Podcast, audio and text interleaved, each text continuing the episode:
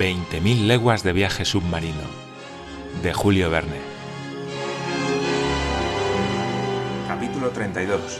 La Bahía de Vigo. El Atlántico. Una vasta extensión de agua cuya superficie cubre 25 millones de millas cuadradas, con una longitud de 9.000 millas y una anchura media de 2.700 millas. Mar importante, casi ignorado de los antiguos, salvo quizá de los cartagineses, esos holandeses de la antigüedad que en sus peregrinaciones comerciales costeaban el occidente de Europa y de África. Océano cuyas orillas de sinuosidades paralelas acotan un perímetro inmenso, regado por los más grandes ríos del mundo, el San Lorenzo, el Mississippi, el Amazonas, el Plata, el Orinoco, el Níger, el Senegal, el Elba, el Loira, el Rin, que le ofrendan las aguas de los países más civilizados y de las comarcas más salvajes llanura magnífica, incesantemente surcada por navíos bajo pabellón de todas las naciones, acabada en esas dos puntas terribles, temidas de todos los navegantes, del Cabo de Hornos y del Cabo de las Tempestades. El Nautilus rompía sus aguas con el espolón, tras haber recorrido cerca de diez mil leguas en tres meses y medio, distancia superior a la de los grandes círculos de la Tierra. ¿A dónde íbamos ahora y qué es lo que nos reservaba el futuro? Al salir del estrecho de Gibraltar, el Nautilus se había adentrado en alta mar. Su retorno a la superficie del mar nos devolvió nuestros diarios paseos por la plataforma. Subí acompañado de Ned y de Conseil. A una distancia de doce millas se veía vagamente el cabo de San Vicente, que forma la punta suroccidental de la península hispánica. El viento soplaba, soplaba fuerte del sur. La mar, gruesa y dura, imprimía un violento balanceo al Nautilus. Era casi imposible mantenerse en pie sobre la plataforma batida por el oleaje. Hubimos de bajar enseguida tras haber aspirado algunas bocanadas de aire. Me dirigí a mi camarote y Conseil al suyo, pero el canadiense, que parecía estar muy preocupado, me siguió. Nuestra rápida travesía del Mediterráneo no le había permitido dar ejecución a sus proyectos de evasión, y no se molestaba en disimular su enojo. Tras cerrar la puerta de mi camarote, se sentó y me miró en silencio. Le comprendo, amigo mío, pero no tiene nada que reprocharse. Tratar de abandonar el Nautilus en las condiciones en que navegaba hubiera sido una locura. No me respondió Ned Land. Sus labios apretados y su ceño fruncido indicaban en él la coercitiva obsesión de la idea fija. Veamos, Ned, nada está aún perdido. Estamos cerca de las costas de Portugal. No está muy lejos de Francia ni Inglaterra, donde podríamos hallar fácilmente refugio. Si el Nautilus hubiera puesto rumbo al sur, al salir del estrecho de Gibraltar, yo compartiría su inquietud. Pero sabemos ya que el capitán Nemo no rehuye los mares civilizados. Dentro de unos días podrá actuar usted con alguna seguridad. Ned Land me miró con mayor fijeza aún y por fin despegó los labios. Será esta noche, dijo. Di un respingo al oírle eso. No estaba yo preparado, lo confieso, para semejante comunicación. Hubiera querido, responderle, pero me faltaron las palabras. Habíamos convenido esperar una circunstancia favorable, dijo Ned Land. Esa circunstancia ha llegado. Esta noche estaremos a unas pocas millas de la costa española. La noche será oscura y el viento favorable. Tengo su palabra, señor Aronnax, y cuento con usted. Yo continuaba callado. El canadiense se levantó y se acercó a mí. Esta noche a las nueve, dijo. He avisado ya a Conseil. A esa hora el capitán Nemo estará encerrado en su camarote y probablemente acostado. Ni los mecánicos ni los hombres de la tripulación podrán vernos. Conseil y yo iremos a la escalera central. Usted, señor Aronnax, permanecerá en la biblioteca a dos pasos de nosotros a la espera de mi señal. Los remos, el mástil y la vela están ya en la canoa, donde tengo ya incluso algunos víveres. Me he procurado una llave inglesa para quitar las tuercas que fijan el, bote al casco del Nautilus. Todo está, pues, dispuesto. Hasta la noche. La mar está muy dura, dije. Sí, es cierto, pero habrá que arriesgarse. Ese será el, precio de la libertad y hay que pagarlo. Vale la pena. Además, la embarcación es sólida, y unas pocas millas, con el viento a nuestro favor, no serán un obstáculo de monta. ¿Quién sabe si mañana el Nautilus estará a cien millas en alta mar? Si las circunstancias nos favorecen, entre las diez y las once estaremos en tierra firme o habremos muerto. Así pues, a la gracia de Dios y hasta esta noche. El canadiense se retiró, dejándome aturdido. Yo había pensado que cuando llegara el momento tendría tiempo de reflexionar y de discutir. Pero mi obstinado compañero no me lo permitía. Después de todo, ¿qué hubiera podido decirle? Ned Land tenía sobrada razón de querer aprovechar la oportunidad. ¿Podía yo faltar a mi palabra y asumir la responsabilidad de comprometer el porvenir de mis compañeros por mi interés personal? ¿No era acaso muy probable que el capitán Nemo nos llevara al día siguiente lejos de toda tierra? Un fuerte silbido me anunció en aquel momento que se estaban llenando los depósitos y que el Nautilus se sumergía. Permanecí en mi camarote. Deseaba, deseaba evitar al capitán para ocultar a sus ojos la emoción que me embargaba. Triste jornada la que así pasé, entre el deseo de recuperar la posesión de mi libre arbitrio y el pesar de abandonar ese maravilloso Nautilus y de dejar inacabados mis estudios submarinos. Dejar así ese océano, mi Atlántico, como yo me complacía en llamarle, sin haber observado sus fondos, sin robarle esos secretos que me habían revelado los mares de la India y del Pacífico. Mi novela caía de mis manos en el primer volumen, mi sueño se interrumpía en el mejor momento. Qué difíciles fueron las horas que pasé así, ya viéndome sano y salvo en tierra con mis compañeros, ya deseando contra toda razón que alguna circunstancia imprevista impidiera la realización de los proyectos de Ned Land. Por dos veces fui al salón para consultar el compás. Quería ver si la dirección del Nautilus nos acercaba a la costa o nos alejaba de ella. Seguíamos en aguas portuguesas rumbo al norte. Había que decidirse y disponerse a partir. Bien ligero era mi equipaje, mis notas únicamente. Me preguntaba yo qué pensaría el capitán Nemo de nuestra evasión, qué inquietudes y qué perjuicios le causaría tal vez, así como lo que haría en el doble caso de que resultara descubierta o fallida. No podía yo quejarme de él, muy al contrario. ¿Dónde hubiera podido hallar una hospitalidad más franca que la suya? Cierto es que al abandonarle no podía acusárseme de ingratitud. Ningún juramento nos, nos ligaba a él. No era con nuestra palabra con lo que él contaba para tenernos siempre junto a sí, sino con la fuerza de las cosas. Pero esa declarada pretensión de retenernos a bordo eternamente, como prisioneros, justificaba todas nuestras tentativas. No había vuelto a ver al capitán desde nuestra visita a la isla de Santorín. ¿Me pondría el azar en su presencia antes de nuestra partida? Lo deseaba y lo temía a la vez. Me puse a la escucha de todo ruido procedente de su camarote, contiguo al mío, pero no oí nada. Su camarote debía estar vacío. Se me ocurrió pensar entonces si se hallaría a bordo el extraño personaje. Desde aquella noche en que la canoa había abandonado al Nautilus en una misteriosa expedición, mis ideas sobre él se habían modificado ligeramente. Después de aquello, pensaba que el capitán Nemo, dijera lo que dijese, debía haber conservado con la Tierra algunas relaciones. ¿Sería cierto que no abandonaba nunca el Nautilus? Habían pasado semanas enteras sin que yo le viera. ¿Qué hacía durante ese tiempo? Mientras yo le había creído presa de un acceso de misantropía, ¿no habría estado realizando, lejos de allí, alguna acción secreta cuya naturaleza me era totalmente desconocida? Estas y otras muchas ideas me asaltaron a la vez. En la extraña situación en que me hallaba, el campo de conjeturas era infinito. Sentía yo un malestar insoportable. La espera me parecía eterna. Las horas pasaban demasiado lentamente para mi impaciencia. Me sirvieron, como siempre, la cena en mi camarote y comí mal, por estar demasiado preocupado. Me levanté de la mesa a las siete. Ciento veinte minutos, que habría de contar uno a uno, me separaban aún del momento en que debía unirme a Ned Land. Mi agitación crecía y me latían los pulsos con fuerza. No podía permanecer inmóvil. Iba y venía, esperando calmar mi turbación con el movimiento. La idea de sucumbir en nuestra temeraria empresa era la menor de mis preocupaciones. Lo que me hacía estremecerme, lo que agitaba los latidos de mi corazón, era el temor de ver descubierto nuestro proyecto antes de dejar el Nautilus, o la idea de vernos llevados ante el capitán Nemo, irritado o, lo que hubiera sido peor, entristecido por mi abandono.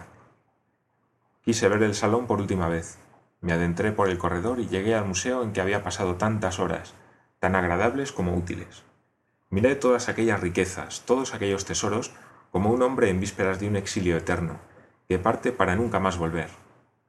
Iba yo a abandonar para siempre aquellas maravillas de la naturaleza y aquellas obras maestras del arte entre las que había vivido tantos días. Hubiera querido hundir mis miradas en el Atlántico a, a través de los cristales, pero los paneles de acero los recubrían herméticamente, separándome de ese océano que no conocía aún. Recorrí el salón y llegué cerca de la puerta que lo comunicaba con el camarote del capitán. Vi con sorpresa que la puerta estaba entreabierta. Retrocedí instintivamente. Si el capitán Nemo se hallaba en su camarote, podría verme. Pero al no oír ningún ruido, me acerqué. El camarote estaba vacío. Empujé la puerta y pasé al interior, que presentaba, como siempre, el mismo aspecto severo, cenobial. Llamaron mi atención unos aguafuertes colgados en la pared que no había observado durante mi primera visita. Eran retratos, retratos de esos grandes hombres históricos cuya existencia no ha sido más que una permanente y abnegada entrega a un gran ideal.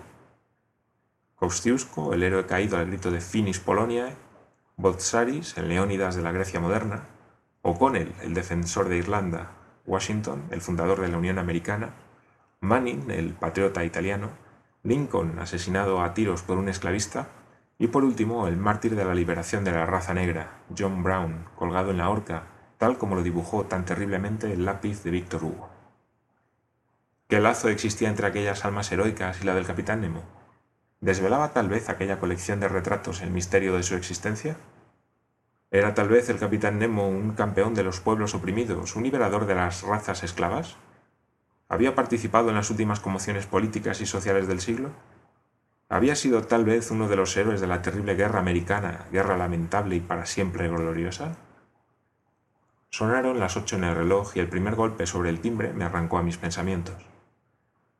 Me sobresalté como si un ojo invisible hubiese penetrado en lo más profundo de mi ser y me precipité fuera del camarote. Mi mirada se detuvo en la brújula.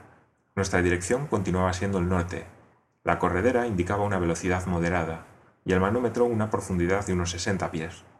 Las circunstancias favorecían, pues, los proyectos del canadiense. Regresé a mi camarote. Me vestí con una casaca de viso forrada de piel de foca y el gorro de piel de nutria y me puse las botas de mar. Ya dispuesto, esperé. Tan solo el rumor de la hélice rompía el profundo silencio que reinaba a bordo. Yo tendía la oreja, a la escucha, al acecho de alguna voz que pudiera indicar el descubrimiento del plan de evasión de Ned Land. Me sobrecogía una inquietud mortal. En vano trataba de recuperar mi sangre fría. A las nueve menos unos minutos me puse a la escucha del camarote del capitán. No oí el más mínimo ruido. Salí de mi camarote y fui al salón que estaba vacío y en semipenumbra. Abrí la puerta que comunicaba con la biblioteca. Esta se hallaba también vacía y en la misma penumbra. Me aposté cerca de la puerta que daba a la caja de la escalera central y allí esperé la señal de Ned Land. En aquel momento el rumor de la hélice disminuyó sensiblemente hasta cesar por completo. ¿Cuál era la causa de ese cambio en la marcha del Nautilus? No me era posible saber si aquella parada favorecía o perjudicaba a los designios de Ned Land. Tan solo los latidos de mi corazón turbaban ya el silencio. Súbitamente se sintió un ligero choque que me hizo comprender que el Nautilus acababa de tocar fondo. Mi inquietud se redobló en intensidad. No me llegaba la señal del canadiense. Sentía el deseo de hablar con Ned Land para instarle a aplazar su tentativa. Me daba cuenta de que nuestra navegación no se hacía ya en condiciones normales. En aquel momento se abrió la puerta del gran salón para dar paso al capitán Nemo, al verme y sin más preámbulos me dijo Ah, señor profesor, le estaba buscando. ¿Conoce usted la historia de España? Aun conociendo a fondo la, la, historia de su propio país, las circunstancias en que yo me hallaba, turbado el espíritu y perdido la cabeza, imposible hubiera sido citar una sola palabra. ¿Me ha oído? dijo el capitán Nemo. Le he preguntado si conoce la historia de España. Poco y mal, respondí. Así son los sabios. No saben. Bien, Siéntese, que le voy a contar un curioso episodio de esa historia. El capitán se sentó en un diván y maquinalmente me instalé a su lado en la penumbra. Señor profesor, escúcheme bien, pues esta historia le interesará en algún aspecto, por responder a una cuestión que sin duda no ha podido usted resolver. Le escucho, capitán, le dije, no sabiendo bien a dónde quería ir a parar y preguntándome si tendría aquello relación con nuestro proyecto de evasión. Señor profesor, si no le parece mal, nos remontaremos a 1702, ¿No ignora usted que en esa época vuestro rey Luis XIV, creyendo que bastaba con un gesto de potentado para enterrar los Pirineos, había impuesto a los españoles a su nieto el duque de Anjou? Este príncipe, que reinó más o menos mal bajo el nombre de Felipe V, tuvo que hacer frente a graves dificultades exteriores. En efecto, el año anterior las casas reales de Holanda, de Austria y de Inglaterra habían concertado en La Haya un tratado de alianza con el fin de arrancar la corona de España a Felipe V para depositarla en la cabeza de un archiduque al que prematuramente habían dado el nombre de Carlos III. España hubo de resistir a esa coalición, casi desprovista de soldados y de marinos. Pero no le faltaba el dinero, a condición, sin embargo, de que sus galeones, cargados del oro y la plata de América, pudiesen entrar en sus puertos. Hacia el fin de 1702, España esperaba un rico convoy que Francia hizo escoltar por una flota de 23 navíos bajo el mando del almirante Chateau Renault, para protegerlo de las correrías por el Atlántico de las armadas de la coalición. El convoy debía ir a Cádiz, pero el almirante, conocedor de que la flota inglesa surcaba esos parajes, decidió dirigirlo a un puerto de Francia. Tal decisión suscitó la oposición de los marineros españoles que deseaban dirigirse a un puerto de su país y que propusieron, a falta de Cádiz, ir a la bahía de Vigo, al noroeste de España, que no se hallaba bloqueada. El almirante de Chateau Renault tuvo la debilidad de plegarse a esta imposición y los galeones entraron en la bahía de Vigo. Desgraciadamente esta bahía forma una rada abierta y sin defensa. Necesario era, pues, apresurarse a descargar los galeones antes de que pudieran llegar las flotas coaligadas y no hubiera faltado el tiempo para el desembarque si no hubiera estallado una miserable cuestión de rivalidades. ¿Va siguiendo usted el encadenamiento de los hechos? Perfectamente, respondí, no sabiendo aún con qué motivos me estaba dando esa lección de historia. Continúo, pues. He aquí lo que ocurrió. Los comerciantes de Cádiz tenían el privilegio de ser los destinatarios de todas las mercancías procedentes de las Indias Occidentales. Desembarcar los lingotes de los galeones en el puerto de Vigo era ir contra su derecho. Por ello se quejaron en Madrid y obtuvieron del débil Felipe V que el convoy, sin proceder a su descarga, permaneciera embarcado en la rada de Vigo hasta que se hubieran alejado las flotas enemigas. Pero mientras se tomaba esa decisión, la flota inglesa hacía su aparición en la bahía de Vigo el 22 de octubre de 1702. Pese a su inferioridad material, el almirante de Chateau Renault se batió valientemente, pero cuando vio que las riquezas del convoy iban a caer entre las manos del enemigo, incendió y hundió los galeones, que se sumergieron con sus inmensos tesoros. El capitán Nemo pareció haber concluido su relato, que, lo confieso, no veía yo en qué podía interesarme. ¿Y bien? le pregunté. Pues bien, señor Aronnax, estamos en la bahía de Vigo y solo de usted depende que pueda conocer sus secretos. El capitán se levantó y me rogó que le siguiera. Le obedecí, ya recuperada mi sangre fría. El salón estaba oscuro, pero a través de los cristales transparentes refulgía el mar. Miré. En un radio de media milla en torno al Nautilus, las aguas estaban impregnadas de luz eléctrica. Se veía neta, claramente el fondo arenoso. Hombres de la tripulación equipados con escafandras se ocupaban de inspeccionar toneles medio podridos, cofres desventrados en medio de restos ennegrecidos. De las cajas y de los barriles escapaban lingotes de oro y plata, cascadas de piastras y de joyas. El fondo estaba sembrado de esos tesoros. Cargados del precioso botín, los hombres regresaban al Nautilus, depositaban en él su carga y volvían a emprender aquella inagotable pesca de oro y de plata. Comprendí entonces que nos hallábamos en el escenario de la batalla del 22 de octubre de 1702 y que aquel era el lugar en que se habían hundido los galeones fletados por el gobierno español. Allí era donde el capitán Nemo subvenía a sus necesidades y lastraba con aquellos millones al Nautilus. Para él, para él solo había entregado a América sus mentales preciosos. Él era el heredero directo y único de aquellos tesoros arrancados a los incas y a los vencidos por Hernán Cortés. ¿Podía usted imaginar, señor profesor, que el mar contuviera tantas riquezas? preguntó sonriente el capitán Nemo. ¿Sabía que se evalúa en dos millones de toneladas las platas que contienen las aguas en suspensión? Cierto, pero su extracción arrojaría un coste superior al de su precio. Aquí, al contrario, no tengo más que recoger lo que han perdido los hombres, y no solo en esta bahía de Vigo, sino también en los múltiples escenarios de naufragios registrados en mis mapas de los fondos submarinos. ¿Comprende ahora por qué puedo disponer de miles de millones? Sí, ahora lo comprendo, capitán. Permítame, sin embargo, decirle que al explotar precisamente esta bahía de Vigo, no ha hecho usted más que anticiparse a los trabajos de una sociedad rival. ¿Cuál? Una sociedad que ha obtenido del gobierno español el privilegio de buscar los galeones sumergidos. Los accionistas están excitados por el cebo de un enorme beneficio, pues se evalúa en 500 millones el valor de esas riquezas naufragadas. 500 millones. Lo sabía, pero ya no. En efecto, dije, y sería un acto de caridad prevenir a esos accionistas. Quién sabe, sin embargo, si el aviso sería bien recibido, pues a menudo lo que los jugadores lamentan por encima de todo es menos la pérdida de su dinero que la de sus locas esperanzas. Les compadezco menos, después de todo, que a esos millares de desgraciados a quienes hubieran podido aprovechar tantas riquezas bien repartidas, y que ya serán siempre estériles para ellos. No había terminado yo de expresar esto cuando sentí que había herido al capitán Nemo. Estériles, respondió con gran viveza. ¿Cree usted que estas piezas están perdidas por ser yo quien las recoja? ¿Acaso cree que es para mí por lo que me tomo el trabajo de recoger estos tesoros? ¿Quién le ha dicho que no haga yo buen uso de ellos? ¿Cree usted que yo ignoro que existen seres que sufren, razas oprimidas, miserables por aliviar, víctimas por vengar? ¿No comprende que... El capitán Nemo se contuvo, lamentando tal vez haber hablado demasiado, pero yo había comprendido. Cualesquiera que fuesen los motivos que le habían forzado a buscar la independencia bajo los mares, seguía siendo ante todo un hombre, su corazón palpitaba aún con los sufrimientos de la humanidad, y su inmensa caridad se volcaba tanto sobre las razas esclavizadas como sobre los individuos. Fue entonces cuando comprendí a quién estaban destinados los millones entregados por el capitán Nemo cuando el Nautilus navegaba por las aguas de la Creta insurrecta.